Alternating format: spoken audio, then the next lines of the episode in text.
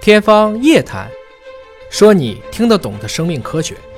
欢迎各位关注今天的《天方夜谭》，我是向飞，为您请到的是华大基因的 CEO 尹烨老师。尹烨老师好，小明同学好，尹烨老师主动提出了一个题目，要聊一聊大姨妈。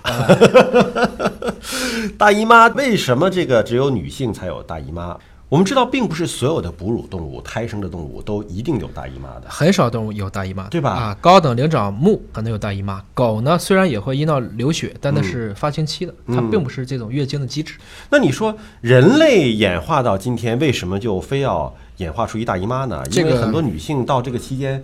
疼起来也真要命啊。这个有很多假说了啊，因为其实说白了，这个月经是很麻烦的啊。我们都知道它为什么叫月经，大部分人是按照一个月为周期的。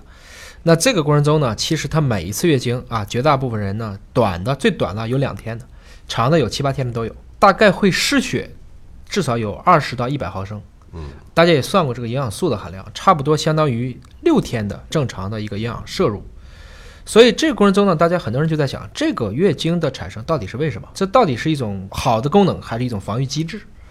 上世纪一九二零年，有一个著名的儿科医生曾经提出过一个词 “menotoxin”，就是月经毒素。嗯，他认为呢，其实这个月经是一种比较肮脏的存在，人体是为了把这个毒素随着经期的排出。当时还做了一个很有意思的实验啊，就是经期女性手触碰过的花，很快就枯萎了。这这这是真实的吗？啊，这个至今咱也没找到这个毒素啊。 反过来讲，这个污名化女性的这个假说也不攻自破了啊。那么到了上世纪末，有一个截然相反的假说呢，则转逐了一个眼球，认为月经的功能是为子宫抵御精子带入的病原体。哦但是很快呢，这个也缺乏证据被推翻。哦，那、呃原因很简单，月经期间反而会导致感染风险的增加。其实非但没有带来一些病原抵御的，反而还造成了增加的风险。嗯也有人提出呢，月经是在锻炼女性的一个造血功能。嗯， 啊锻炼女性。哎，那么因为女性在生孩子的时候可能会大量出血呀，那我就让你平时少出点血。大家去考虑这个有意义吗？嗯后来事实也证明，身体状况相似的男女啊，因为一个意外的比例能够丢失相同比例的血，男性死亡可能比例会高。当然，再去研究，其实觉得这也不对，因为女性在最早的一个原始时期，她刚进入到青春期就已经为人母了。嗯，今天你说她可以练个十年八年就生孩子，但是我们在最早的时候，她刚刚月经初潮的时初候，潮的时候，她就可能可就已以经对，可以生孩子就了可。以当妈妈。所以说呢，这个锻炼看来也不成立的。那你如果说那么锻炼，那可能最需要锻炼的还是投胎吧。嗯到今天为止啊，大部分人找到了一个相对可以接受的一个点，实际上是我们还回到这个人身免疫学讲，月经实际上是子宫对抗胚胎的结果。就她不想要这个孩子，其实说白了，这个子宫到底是谁的？嗯，是胎儿的还是妈妈的？是妈妈的。哎，是这个意思。我们一般来讲呢，不同的物种之间，这些胎儿们都会深入到母亲的子宫去汲取营养，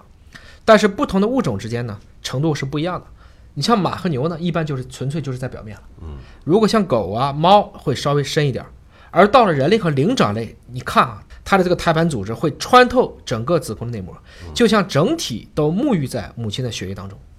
所以它这个是非常非常深入的。这个每月它这个子宫内壁的这个破裂出血，就相当于它的内膜越来越厚，就相当于它在培养一种种植胚胎的沃土，是为了让胚胎更好的着床。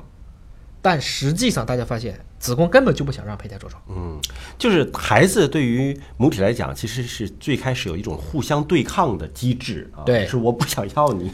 很早以前，科学家就把这个胚胎啊，他当时小鼠做实验，在小鼠的各个部位上都去移植，包括腹腔、胸腔、后背，发现胚胎都很容易着床，哦，反而子宫内膜才是它最难着床的地方。嗯，也就是说，应该生孩子这个地方，反而是最不容易让它发展起来的。也就是说，应该着床的这个位置，她挑选的是那个最能够和子宫相对抗的，对抗我的们这就么一叫个人身免疫学，对留下的是那个最残暴的那个受精卵，嗯，它一定要在这种困难当中生存下就来，最强大的那个才会被留下来。是这样子。所以从这个角度来看呢，子宫和胚胎之间的这种对抗是很凶残的，嗯，也就是因为这是一种母亲和孩子之间的这一种战争，大家认为是不得已在胚胎入侵以前就先把防御工作做起来，让子宫内膜变厚，这才能保证这个胚胎一旦长起来了，它又释放激素，又让这个母亲产生各种各样的反应，不断的给它供给营养，是这么一个情况。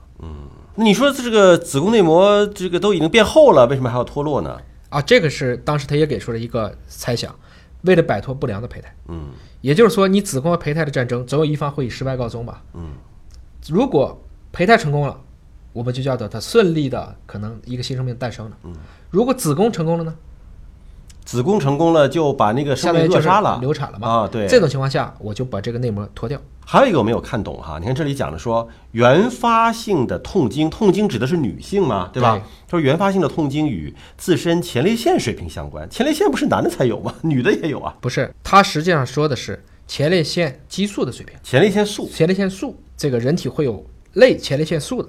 这个呢，实际上是促进子宫平滑肌不断的挤压收缩，嗯以排出脱落的一个子宫内膜，哦是起这个作用。前列腺素是让女性去收缩往外排。对，这里边你看有一个呃数据啊，说生活在马里的多贡人，他们属于典型的自然生育群体，就不做任何的避孕措施。嗯，说这些女性呢，一生只要经历一百多次月经，而现代女性一生在可育龄的年龄里边呢。平均是有四百五十次月经，就是他们采取措施了，所以很多时候是没怀上，没怀上呢就有更多的月经出现。因为现在还有计划生育啊，对还有各种避孕措施啊，都出来了，对是这样子。嗯。另外呢，很多的动物呢都是在发情期的时候才能怀上孕，但人类几乎是没有的。嗯啊，其实每个月其实都有排卵，我们可以理解成这个动物从野生到家养，再从家养到自我可以掌握生活，它的嗯整个的这个节律也是可以发生一个对应的转变的。好，感谢您关注今天的节目。了解更多生命科学知识，可以关注“尹哥聊基因”的微信公众号。